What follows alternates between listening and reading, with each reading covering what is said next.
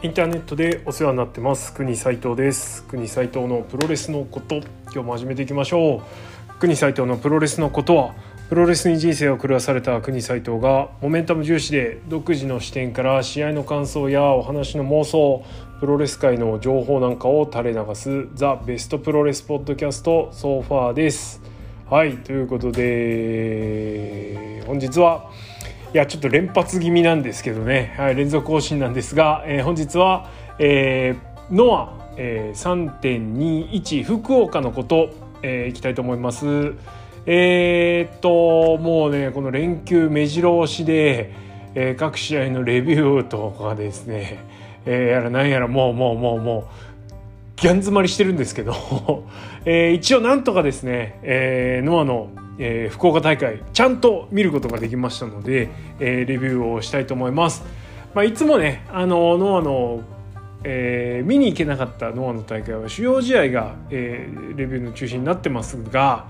ちょっとこの福岡大会はですね、えー、個人的主要試合が結構あるという感じなので非常に困っております。えー、ということで本日もお付き合いください早速、えー、レビューいきましょう、えー、第1試合6人タッグマッチキングタニー・モハメド・斎藤昭俊対、えー、正木為也稲村良樹岡田金也は10分59秒斎藤スープレックスで正木為也がキングタニーに勝利しました。えー、っとまあ相変わらずですねこのファンキーの壁が高いんですけれども、えー、若手陣からするとね稲村岡田若手陣からするとファンキーの壁高いんですけど正木為也を注入することによって、えー、勝つことができると、まあ、これをあとはどう生かすかですよね。はい、えー、だと思います。稲村が、えー、タイヤ返しを主にですね、えー、っとタイヤ返しを前回のえー、ラジアントからえ持ってきてるということで、まあ、ちょっとあんまダメージなさそうだしね稲村の技にしてはちょっとインパクト弱いなと思います。まあねタイヤ返しをなんかこうリングの上でも行かせよみたいな感じにはなってると思うんですけれども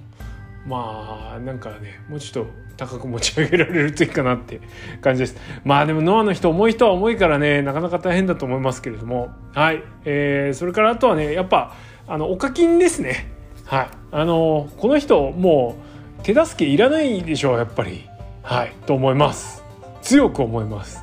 えー、早く上に上がってほしいなと思いますよ。はい。せめてね稲村と同じぐらいのランクまではもう上がんないとねまあ何度もねこれ脳の話してると若手に対してこういう気持ちを抱くようになりますがどうしても上が使えてるんでねうん大変ですけどこの中で上がっていかないといけない、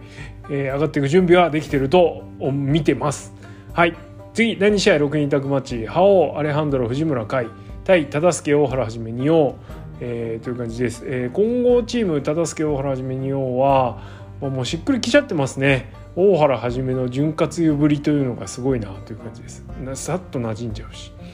はい。いいんだか悪いんだかですけどちょっとね、えー、10分13分7秒時短なラリアットで忠助が藤村海から勝利しました、えー、藤村もレスワン時代から含めるとえー、結構長い期間ですね。あのいい若手感出し続けてるんでまあね若手が上に上がるってことはその分誰かが弾かれるってことなんでちょっと難しいですけども、うん、突き抜けてほしいなと思います。はいえー、覇王はちょっと影がまた薄くなってきてる感があるので頑張んないといけないかなと思います。まあねノア・ジュニアも群雄割拠だし、えー、上も詰まってるしえー、これが外国人も来そうだしみたいな感じになるとね本当あの一試合一試合ですねマジであの存在感見せつけていかないとというところですね。はい、え、そんな中そんな中ですよ次の試合でシングルマッチ、えー、丸藤直道対矢野安隆11分1秒ヘッドロックで丸藤が矢野に勝利しました。え、そんな中矢野安隆、えー、ジュニアののあの本体ジュニアですけど、えー、気を吐いてますね。え勝ち星結果はついてきてないんですけれども見せるものは見せてるし、えー、どんどん自信をつけてるなというのが試合ぶりでもよく分かります。えー、さらにねこうこういう先輩というかトップオブトップとやるってですね、え新技まで見せてくると。あいうことでこの日はスパイダーのスパイダー式のフロントスープレックスやりましたね。さらにフロッグスプラッシュも成功させましてはい、えー、技のフォームが本当綺麗です。安定してます。えー、なんだろうな。全体的になんかこうパラメータがドカーンとどっかに飛び抜けてるわけじゃないんですけどまずその物おじしない感がすごいというのと年齢の割にね年齢とキャリアの割にどっしりとしてるなという感じがあるので、まあ、その辺っていうのは鍛えようと思っても鍛えられないところだし技なんかねいくらでも追加しようと思えばできるのでその後からでいい。あの後からでいいものは追いついてないけど先に身についていてほしいとか身についておかなきゃいけないものがちゃんと身についてる感があるのでもう期待しかないです。はいえー、っとそうだな試合展開的に丸藤がフックキック丸藤キックをした後に余裕のカバーで押してキックアウトされましたあしました矢野が。で丸藤的には矢野のライフを削り取った、えー、なんでこれで終わり？みたいな読みがあっての余裕のカバーフォールだったと思います。まあ、それが外れたってことは矢野は成長してますせっていうことが、ね、ここでちゃんとあの出てると思うしでただねあのフロックスプラッシュフィッシャーマンって出した後の後がエルボー連打だったんで。まあ、これこの2つで決まんない時にもうちょっと悔しがってればこれが決め技だったんだなとも思うんですけどそうでもないっぽいのでじゃあまだあと1枚何かあんのかなって期待もしちゃいますよね。ただエルボー積んでもなかなか勝てないと思うけどまあ柵がなくてもエルボーでぶっ込んでいくしかないだったのかちょっとその辺は分かんないですけどね。うん。なんかあんのかな？はい。でそのエルボーからビンタしてねで一瞬だけ丸藤の本気ギアを吹き出すと。でこう食らってでこうでピヨったところに決めのヘッドロックで、えー、終わると。もうこれヘッドロックで終わってるけど決してナメプではないあのー、ただ若手だから隙があるから一気に決める、えー、というフィニッシュだったと思います。えー、丸藤かっこよかったっすね はい。まあ、こういう裏技じゃないけれども裏じゃないよね表だよね。あの技術の使い分けっていうのを見せてくれるっていう意味でもあの素晴らしかったと思います。はい、矢野康隆期待しかないです。さあ次行きましょうタッグマッチ、えー、次は第何だ？まあいいか。次はタッグマッチ早田小川義成対エータスペルクレイジーです。えー、9分54秒反則勝ち。ということで、えー、早田が勝利したわけなんですけれども、えー、まずですねエータの入場が長い。クソ長かったですね。はい。まあ、エータと小川でこの試合は基本的には描かれてて、まあ、水をねあの小川が持ってきたり、えー、エータが新しいものなんか持ってきてたりと。いう感じだったんですけれどもこのなまず長い入場で小川と早田がちゃんと待ってるっていうのをちょっと受けましたね。はい、で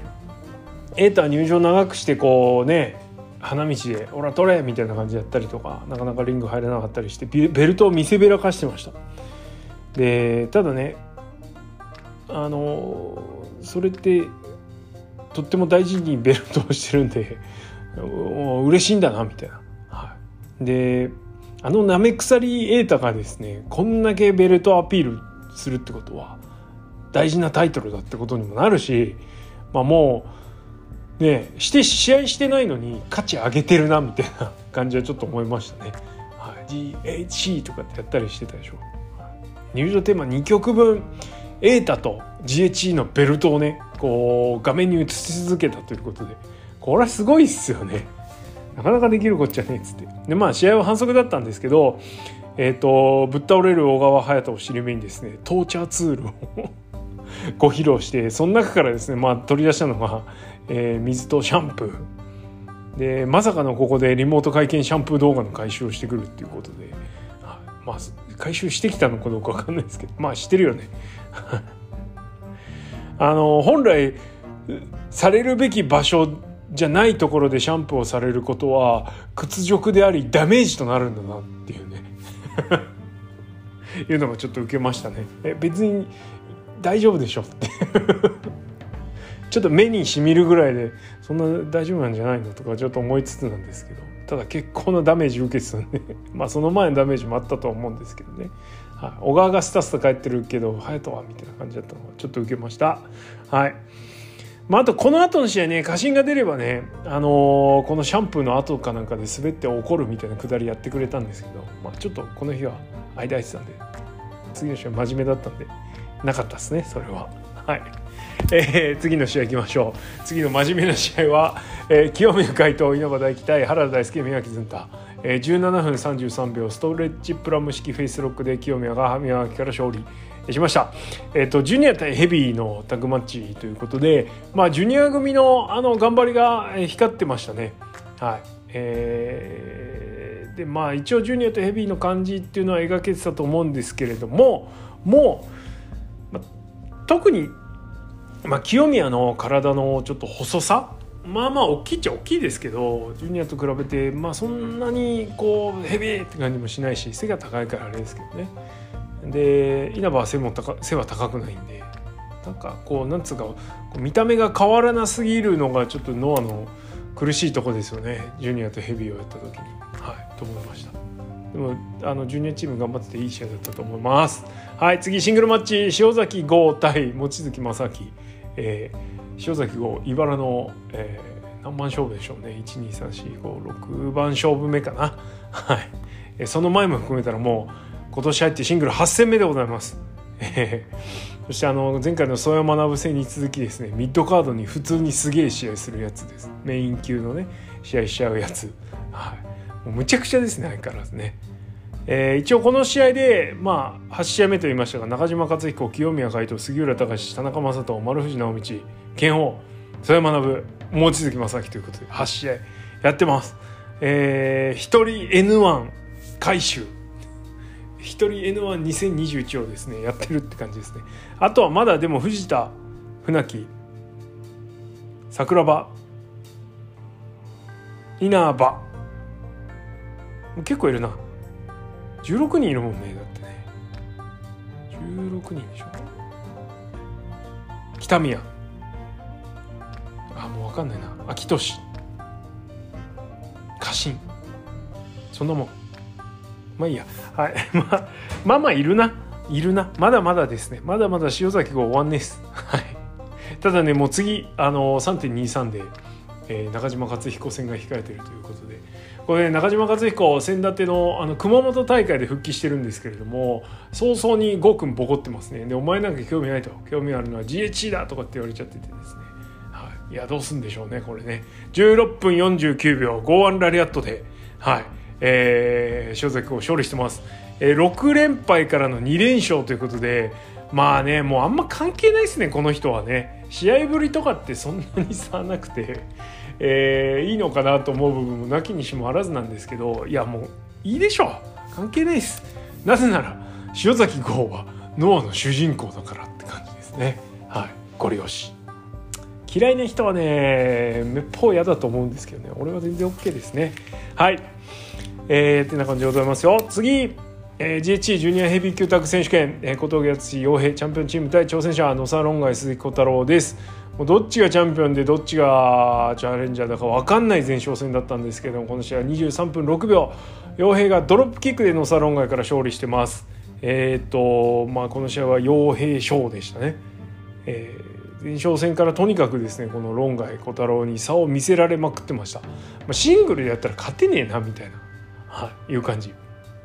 それをタッグなら勝てる、え力を合わせればみたいなね、えー、いう感じの試合だったと思うんですけどどこか挑戦者組には余裕が漂うし余力も負けてなおあるかなという感じでした。えー、っと頑張るチーム小峠と洋平は頑張るチームですね。まあそれこそ新日吉橋的なね吉橋もだいぶしっかりしたんでもうその毛も薄れてきてますけど、頑張るマンズなんでえ。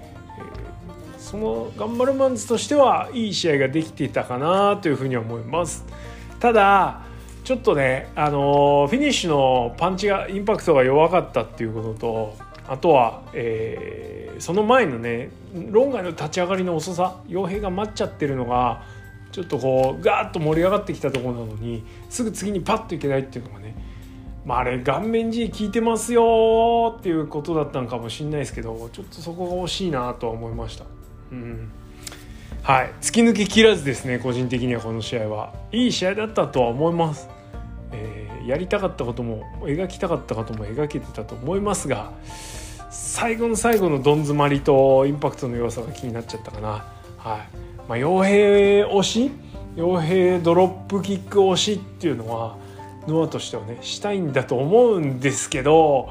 うん、惜しいなっていうのが正直なところです。はい。です。はい。じゃあ次セミファイナル8人タッグマッチ。杉浦隆鈴木秀樹桜庭和志ケンドー・カシン対拳王中嶋勝彦船木誠勝征矢学は18分22秒ヨーロピアンクラッチで鈴木秀樹が征矢学に勝利しました。久々に出ましたね鈴木秀樹のヨーロピアンクラッチ、えー、確かな技術。ヨーロピアンクラッチ。この間もなんか長章の時に言いましたけど、えー、相手の腕を取って相手を寝かして、まあ、あの手をつないで頭側にね技をかける側がいて肩を足で押さえるまずは。で相手がそれをキックアウトしようとして足を振り上げたところを捕まえる。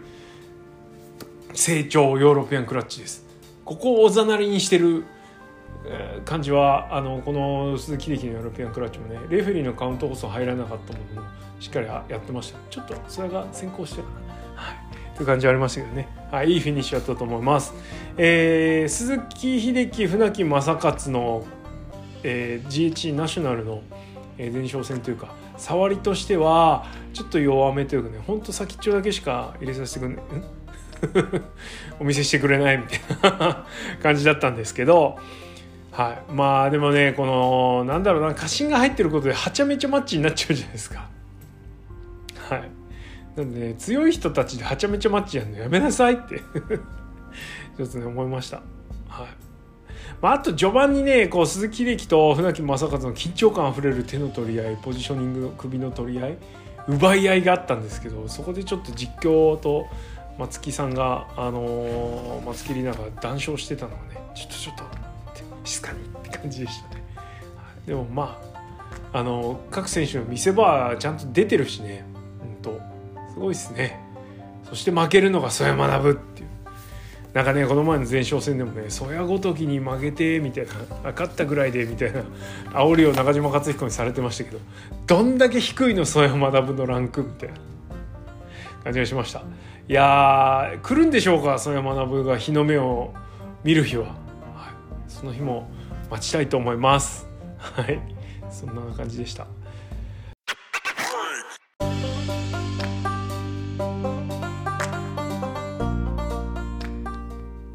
さあそしてすみません GH ヘビー級選手権ですね。メインイベント、えー、チャンピオン藤田和幸対、えー、挑戦者田中将人、えー、野獣 VS 弾丸の、えー、試合が行われました。いやすごかったっすね。藤田和幸のまさかの。31分28秒。長藤田で30分。しかも超タフマッチっていうね、えー、で、えー、餅つき式パワーボムで、えー、藤田和幸が勝利、えー、防衛初防衛に成功しました。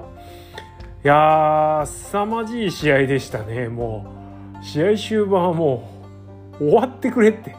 もうもういいよみたいな感じになりました。いや追っかけで見た俺がそう思うんだからね。これ現地で見てた人生で見てた人はどう思ってたんでしょうかって感じです。はいじゃあざっくりね、えー、ざっくり振り返っていきましょう試合の方。まずは、えー、試合開始のゴング鳴ってですね睨み合いから入ります、えー、またやんのかよっていうね。えー、会見の時にもう十分やったでしょって感じなんですけど、えー、がっちりとね動かない睨み合い始まりまして。いやこれはまさかとよぎった方も多かったのではないでしょうか。はい、ただまあそんなに長い時間睨み合ってはいませんでしたね。えー、ただやはりこの2人が睨み合うっていうことで、まあ、どっちかが下手な動きをしたら、えー、ダメ？それからなんだろうなちょっとやっぱりそのこれはあれの話になりますけど面白いことできないんだったら下手に動けないみたいなところあるじゃないですか。はいえー、でまあまあ結局ね、あの両者回り出してレスリングに入っていくんですけれどもいやいやいやこの睨み合いっていうのでねもうちょっと短くしていいけど あの緊張感が出せるっていうのは素晴らしいですね。はい、血統感出ます。で、えー、序盤のレスリングはねもう俺がやっぱり思い入れを描いてし抱いてしまうのはどうしてもやはり新日本プロレスは FMW なわけです。はい、この2人がねその新日本プロレス FMW その後歩んできた歴史の方がもはや長くなってきてしまっているんですけれどもねこれは前回の対戦時にも言いましたが藤田和幸の根底は新日本プロレスにあって、えー、田中将人の根底は、えー、FMW にあります。で FMW、えー、大仁田が引退した後に FMW で、えー、インディーだからっつってレスリングができないわけじゃないんやぞっつってで田中将人、えー、とかを金村幸宏が、えー、普通のプロレスの試合でも見せるっていうね新生 FMW の熱い展開が当時ありましてですね、まあ、その時の動きを彷彿させるかのようなレスリングムーブをします。ただただなんだかんだですね藤田の方がいいポジション取っちゃうんですね、まあ、隙見せたらやられる緊張感っていうのは凄まじいものがありますこのレスリング。はい。でひとしきりやった後、えー、仕切り直しがありましてえー、その後ロップロックアップから入るんですがすぐに田中将人がヘッドロックに取ります。で藤田がねそのヘッドロックやられてる時にあの頭をこう田中将人の頭を藤田が押さえるんですけどその時の手のでかさよ。まあ、田中将人意外と頭ちっちゃいんででそこにさらにねこう藤田の手が覆いかぶされて余計でかく見えるんですけどやばいですね。そのまま握りつぶしちゃうんじゃないかみたいなぐらいの怖さがありました。はいでまあそこからまあ少しちょっと動きが出だして、えー、場外になだれ込んでいって、えー、足攻めが始まるんですけど足攻めの口火を切ったのがですね、えー、なんとあのバケツを足にぶつけるっていう あの超プチハードコアで始まるっていうね、えー、まあそこから逆転するんですけどきっかけそれかいみたいなところがちょっとありましたね。はい、弱って はい。えー、でまあね、あのー、この足攻めに関しては、まあ、田中将人足攻め腕攻めするんですけどあくまでもそのそこでを攻めてギブアップを取るのが目的ではなくて、まあ、相手の体力を削る。えー、ギブを取るのが目的じゃなくて削るっていうのが目的の足攻め、えー、でした。まあ、なんでね藤田の動きを止めて、えー、自分の技をかかりやすくすると。いう感じの足攻めですね。まあ、これは昨日のニュージャパンカップでもねちょっとなんかあった話で、まあ、ザックがねあんだけ緻密な攻めをするのでその前の試合の高木宏夢は両者足攻めをしてたんだけれども特にその後何もなかったねみたいな。あのちらっと見たんですけど。違うんですよね。あの高木は足攻めでなんか展開を作ってくることも確かにあって、えー、例えばちょっと古くなっちゃいますけどえ？去年でいいのかな？去年の去年？一昨年かも。シェフコブ戦は、えー、思い出した頃に足攻めが効いてくるみたいな展開もありましたね。まああの直接的にギブアップを取らなくてもちゃんとその後で生きてくる動きを止めるとかでっていう展開がちゃんとあるので、まあ、そういう風になってるいいんじゃねえの？と思いますよね。ちょっと脱線しましたけど、まあ、そんな感じで足攻めがありました、えー、ただここでも藤田和幸が形勢を逆転してしまって、えー、ちょっと定番化しつつありますね。監獄固めからの張り手打撃合戦が始まります。まあ、圧倒的に足を決めてるんで藤田が圧倒的に有利な体勢なんですけどこれちょっとやっちゃうとあの正木民也の監獄固めがちょっと ちょっとちょっとっていうねいう風になっちゃうんでちょっと考えてほしいなと思ってるんです。えー、でまあそこからの打撃合戦前回はですね中島克彦にもやったんですけれども中島克彦の打撃が鋭すぎてソリッドすぎて藤田和幸は折れてしまったわけですが 今回は折れなかったですね。はい、そこから4の字になだれ込むと。はい、4の字の時間長かったっすね。はい、なんかね、ちょっとまあ意地の張り合いみたいなのもあって、まあ、杉浦田中戦の、あのー、川崎の大花火ですか。あの時のね、お前ギブすんなよみたいな。技かけてんのにね、ギブアップすんなよっていう こんなんでギブアップするかみたいな。あの意地の張り合いをね、ちょっと思い出しました。リメンバー。はい、しましたけども、はいえーまあ、そんな展開がありのでちょっとそこから逆転し、えー、スーパーフライを田中将斗が仕掛けるも、えー、藤田が迎撃剣山で迎撃するとえー、そこから花道なだれ込んでまたまたですね藤田が攻める。逆エビ逆肩エビと入るんですね。その間もまあギブアップしないしね場外じゃギブアップしても意味ないし痛めつけてるだけなんですけど藤田藤田が削ってるという展開でした。で田中将人が技かけられながら、まあ、ロープブレイクもクソもないので、えー、脱出もできないですからね。あの中入れろおらっつって怒ってるっていうね。まああれ変な話レフリーが場外カウント取り出さない限り技解かれないんですよねまあついこの前なんか場外で技かけてんのに5カウント取るみたいな場面あったんですけどあれおかしいよねと思ってたんで、まあ、この時はね藤田から技を解くみたいな展開だったと思います。はい、でそこからパワーボムに行こうとするんですけどさすがにこれは未遂で終わりましたね。あのビビビビーストボムをね花道へかけたらもうやばいっすよ本当に。はい。無事あのー、えー、田中松とかショルダースルーで返して、えー、まず一発目のスライディング D をここでぶち込みます。で、えー、戻ってスーパーフライ着弾と、はい、あの田中将斗スーパーフライ絶対決めたいマンなんでねあのー、剣山されたからっつって決まんないかっていうとねちゃんと決めるんですよ。はい。最近ねちょっと決まんないのがちらほら散見されるようになってきてるんですけど基本的には決まります。はい、はい、で、えー、キックアウトされたんですけどすぐにねスライディング D ぶち込みまして、えーえー、まあフォール奪いに行くんですけど当然決まんないんですよね。はい、でこの時点で25分です。意外と削り合いの時間が長い。長い睨み前もあったんでね25分削り合ってました。でこっからの6分が半端じゃないですあのこの削り合い短くすればね試合タイムって短くできると思うんですけどこの前長い長いねしんどい削り合いやってからの6分だと思うとまあこれまたちょっと重みも変わってくるのかなという感じ。えー、スライディング D2 発決めても倒れないので倒れないというか倒せないので、えー、もう一発狙いに行くわけなんですけれども、えー、出ましたね、はい、喉はキャッチ、えー、からの、えー、喉チョークスラム、もう藤田はどこがあれなんでしょうね。猪木の後継者なんでしょうね。もうパワーボムとかさチョークスラムとか。うん。なんかもう一人アンダーテイカー兄弟みたいな。ケインとアンダーテイカー一人でやってますみたいな感じですよね。はい。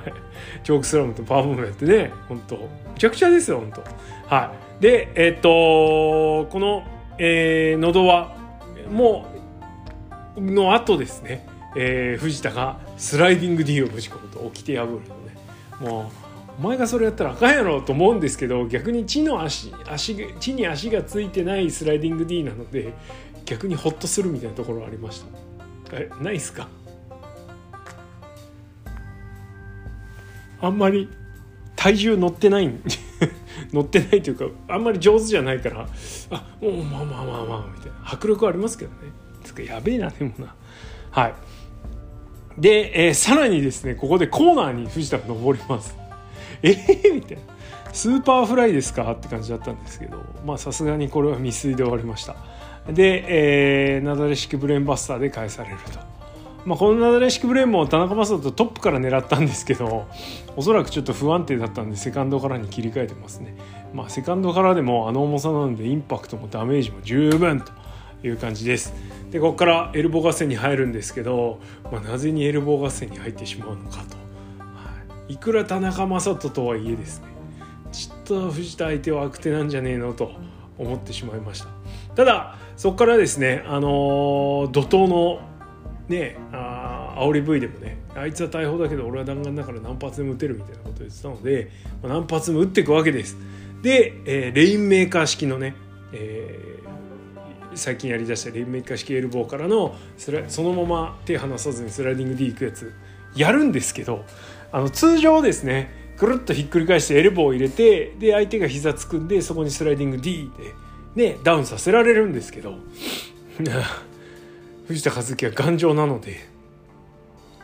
意外とヒットポイント低いはずなんですけどね、はい、頑丈なんで、えー、一発目エルボーで崩れず頭突きエルボー頭突きでようやく膝ついての、えー、スライディング D という感じでした。もうねよくよく考えたらやっぱアイアンヘッドと呼ばれた男ですよ海外で。ねどんだけぶっ込んでも効かないみたいな感じ、えー、あの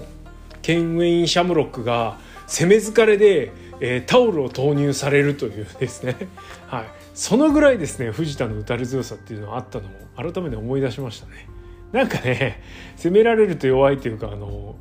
痛みに弱いイメージがなんか変についてしまってた部分あったんですけどノア参戦後。まあ頭部への打撃は効かんのですわ。改めてね藤田は。はい。ということで。なだからね結局さこうやって田中将人のエルボーも効きません、えー、中島克彦のキックも効きません。ハイキックも2発食らってんのに大丈夫でした。じゃあどうなんのってなったんですけどよくよく考えたら一番痛がってたの塩崎号のチョップなんですよね。ああだから勝てたんかみたいな。感じじゃないですか？ね。そうするって言ってやっぱり藤田和幸対藤田和幸最終決戦兵器は塩崎号なのかなとかちょっと思ったり。そうするって言うと3.23後楽園はやっぱり郷君勝つのかな。からの両国塩崎藤田ね、幻だった両国決戦があるのかなとか思ったり。いやどうなんすかねマジで。はい。そんなことを妄想しつつ試合は怒涛の終盤、えー、エルボ合戦頭突き合戦がまた始まります、えー、前回の、えー、杉浦軍工業昨年年末の杉浦軍工業を彷彿とさせるかのようなですねゲロえぐいエルボーと頭突き合戦、えー、しかもね前回を踏まえてるんでお互い引きません。えー、引いても詰められてもまた真ん中に戻ってねやるぞっつって言って見せ合うと。いやもうねこういうのゴツゴツ大好きなんですけどさすがにねさすがにですよ。きますわこれは。もういいっす。もういいっすって感じ。で藤田超単行部できてたしね。で田中将人頭から血出てるし。いやもう大丈夫っすよと思いました。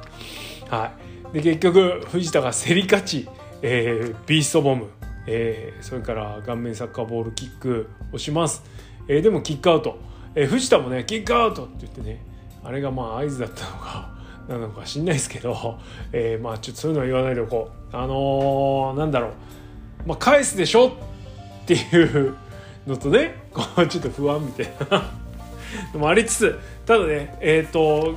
こうよく取ればあれは藤田が、まあ、こんなんじゃまだ倒せねえなっていう感じがしたんでしょうね。はい、なんで、えー、勝ち誇ることもせず。で田中将人がキックアウトします。します。そして持ってきたのがいつもの鉄板コンボの向こう側に持ってきたのは何だったのか、えー、これです。あ中島戦はパワーボムやって頭蹴ってもう一回パワーボムでしょ？なんですけど今日はパワーボムやって頭蹴ってじゃあもう一丁何かっつったらマシマシだったんですね。パワーボム2発。餅つき式です。やりよったかと。まああのー、ちょっとね思い出す試合があるんですよ、えー、餅つきパワーボムで散る、えー、田中将人が餅つきパワーボムで散る試合といえば、えー、2013年の火祭り決勝。ジェームス・ライディーンがね全く同じフィニッシュで田中将人を葬っております、はい、いやちょっと思い出しちゃいましたね、えー、グラジエーター、えー、ライディーンと来てそして田中将人の前に立ちはだかるはまたも藤田和幸みたいな感じ。いやすごかったです、えー、これで藤田和幸は勝利するわけですけれども、まあ、最後のねぶつかり合いが半端じゃなかったので両者だいぶ来てましたね。さすがにきついでしょこれはっていう。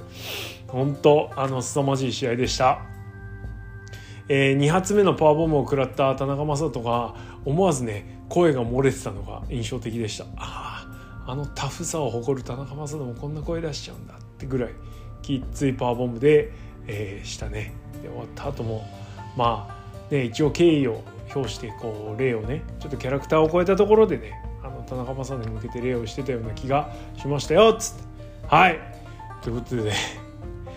ラスト6分間凄まじい攻防。もうそこだけでも十分みたいなところありますけど、はい、31分の激戦を制して藤田和幸は防衛しました、えー、特に試合後のママイクはなくまあこれもねいいんじゃないですかシンプルで。というかそこういう方がいいです。はっきり言って。はい。えー、藤田和幸無事防衛を果たしてバックステでは、えー、祝杯を上げずにですねそういうのはなしでっつって言ってね。またもうほんとこういうコメディパートもやっちゃうんだみたいな感じなんですけれども。はい。えー、藤田和幸誰が倒すんや状態にこれなっちゃいましたね。いや次の挑戦者はまだ現れていません。さあどうなるんでしょうこれは。ねえ。うん。まあ間違いなく3.23後楽園中島克彦藤田和幸ここがポイントになると思ってます。えー、両国大会までそんなに日がありませんのでそれから興行数もそんなにないのでこの間にどっかで決まるんだとは思います。おそらくこの間で藤田が GHA ヘビーを防衛戦をするとはちょっと思えないのでもしかしたらね脳は分かんないですけどねやってくるかもしれないですけどはいということでこの後の、え予定を一応確認しておきましょう。3.23後楽園3.24後楽園。ここまでカード決まってます。あ4.3群馬も決まってますね。で4.8後楽園4.9後楽園。そして4.17新潟。で両国に行くと。ないっしょここの間で GHA ヘビーは。あるとしたら後楽園。いやないと思うけどなえー、国斎藤的な、えー、初見を言っときますね。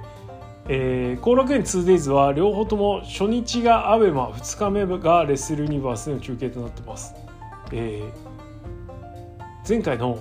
塩崎豪、えー、茨の3番勝負？4番勝負か。4番勝負の時もそうでしたが、えー、工業の充実度はえー、っと ABEMA の時の方が高いです。はっきり言って。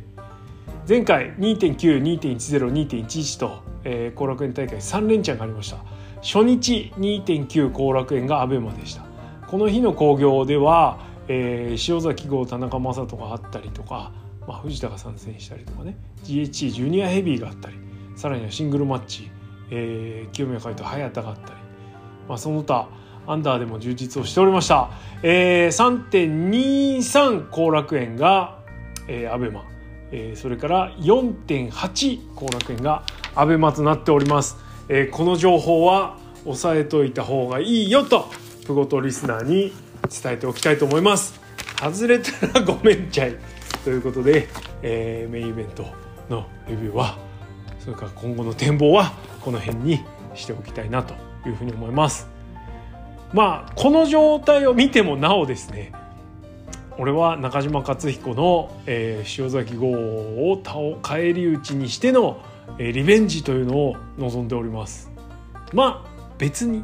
郷君が来てもいいんですけどね。はい。いやどうなんかね。楽しみです。はい。ということで今日はこの辺でおしまいとなります。いやなんだかんだ長くなりますね。特にこう藤田戦はね。長くなっちゃいます。本当この2022年にね、えー、藤さんの言葉を借りると、えー、このもしこうだったらみたいな。藤田和幸がちゃんとチャンピオンロードをやってたらプロレスをがっちりやってくれてたらみたいな。のがねこの2022年に見られる喜びっていうのはこう本当何者にも代え難いものがちょっと正直ありますね。はいえー、この藤田田中戦が見られない鎮痛剤代わりに、えー、俺は青れ長岡に行ってきたんですけどまあ鎮痛剤どころかね、えー、それを上回るものを見させてもらったんで、えー、どっちが上っていうのははっきり言ってコーツはつけがたいです。はい、ただあの同じぐらいねすごいものを見れた中継でも見れた生だったら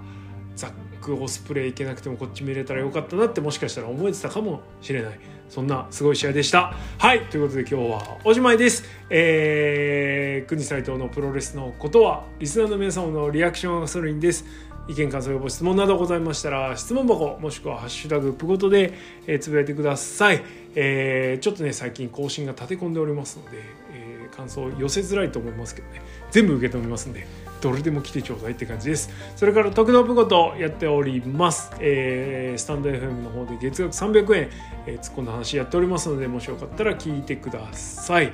それからもう一個宣伝、え